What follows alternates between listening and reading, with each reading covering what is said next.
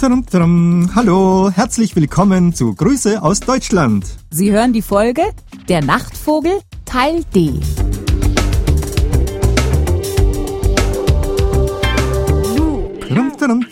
Trum. Ja, Adi, warst du etwa beim Zahnarzt? Hm. Sieht man das? Na klar, deine dicke Backe ist weg.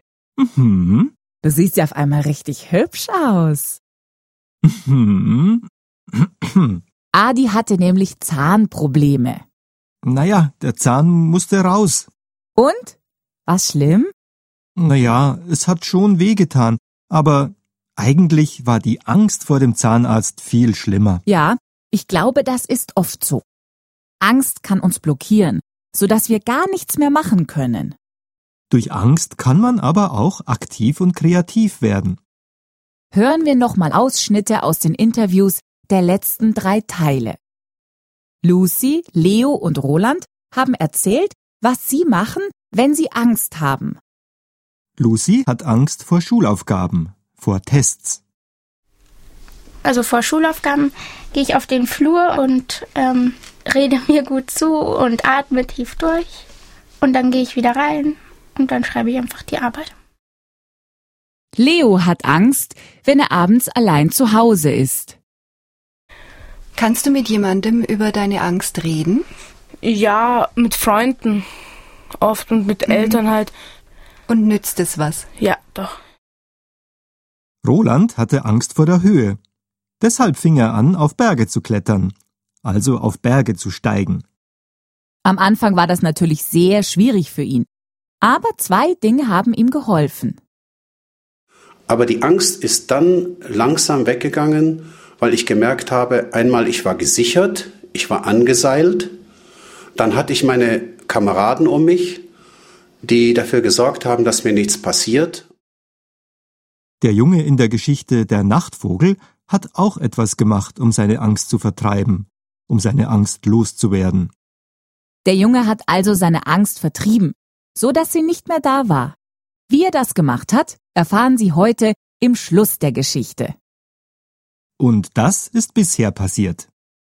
Ein Junge hatte immer große Angst, wenn seine Eltern abends weggingen und ihn allein ließen. Er hörte dann komische Geräusche, ein Knacken und ein Rascheln. Und er sah einen großen Vogel vor seinem Fenster, den Nachtvogel.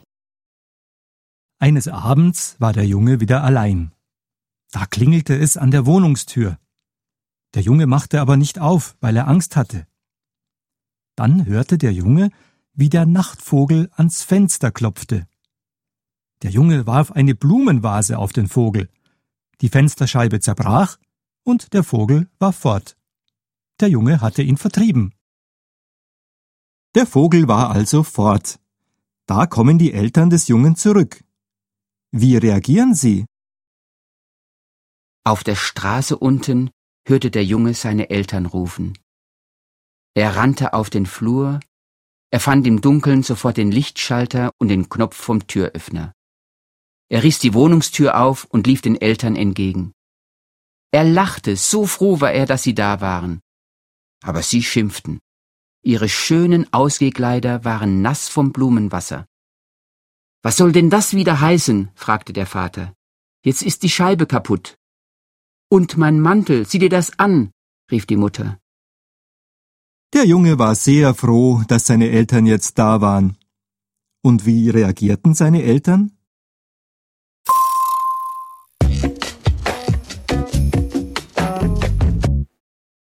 Die Eltern schimpften. Schimpfen bedeutet, man ist über jemanden wütend und spricht laut mit ihm. Die Eltern schimpften, weil ihre Kleider nass waren und weil die Fensterscheibe kaputt war. Tja, warum wohl waren ihre Kleider nass?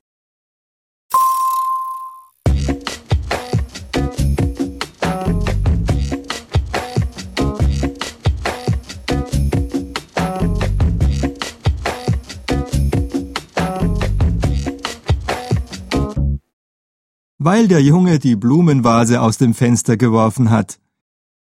Und die Eltern standen wohl gerade unter dem Fenster. Oh je! Diese beiden Wörter sind wichtig für das Folgende. Das Schellen. Das heißt das Klingeln. Und die Stange, das ist ein langer Stock aus Holz oder Metall. Die Eltern erzählen jetzt, was sie erlebt haben.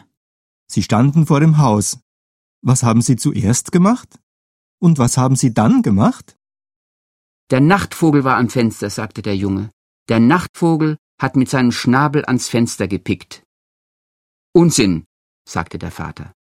Wir hatten den Schlüssel vergessen und du hast das Schelle nicht gehört. Darum haben wir mit einer Stange vom Bauplatz an dein Fenster geklopft. Die Eltern hatten den Schlüssel vergessen. Was haben Sie zuerst gemacht?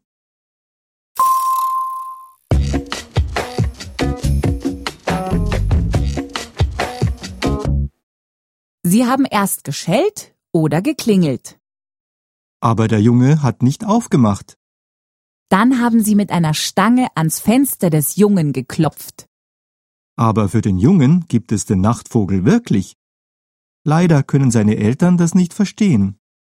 Wenn Sie jetzt den Schluss der Geschichte hören, was würden Sie sagen? Ist das eher ein Happy End oder eher nicht? Es war der Nachtvogel, wirklich, sagte der Junge. Der Nachtvogel war es. Aber die Eltern verstanden das nicht. Sie gingen immer wieder am Abend fort und ließen den Jungen allein. Er hatte immer noch Angst, er hörte immer noch das Rauschen und Rascheln und Knacken, aber das war nicht so schlimm. Denn der Nachtvogel kam nie mehr wieder, den hatte er vertrieben. Er selbst hatte ihn vertrieben.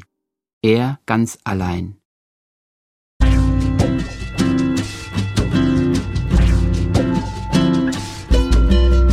Die Wiederholung. Die Eltern ließen den Jungen allein. Die Eltern ließen den Jungen allein. Die Eltern schimpften. Die Eltern schimpften. Der Nachtvogel kam nie mehr wieder.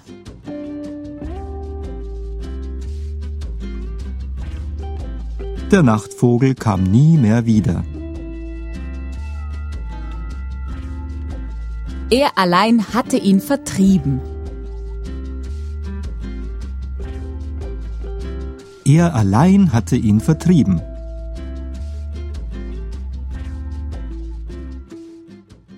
Tschüss, bis zum nächsten Mal. Und wenn Sie mal so einen blöden Nachtvogel sehen Dann nehmen Sie doch einfach eine schöne große Blumenvase. und dann, Ups. um Gottes Willen, das war der Computer. Uh, das gibt Ärger.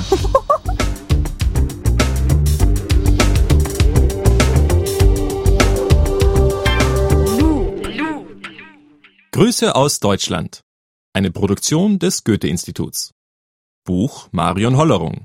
Ton Ralf Schreier. Regie Edelgard Stadler. Produziert in den Studios des Goethe-Instituts München.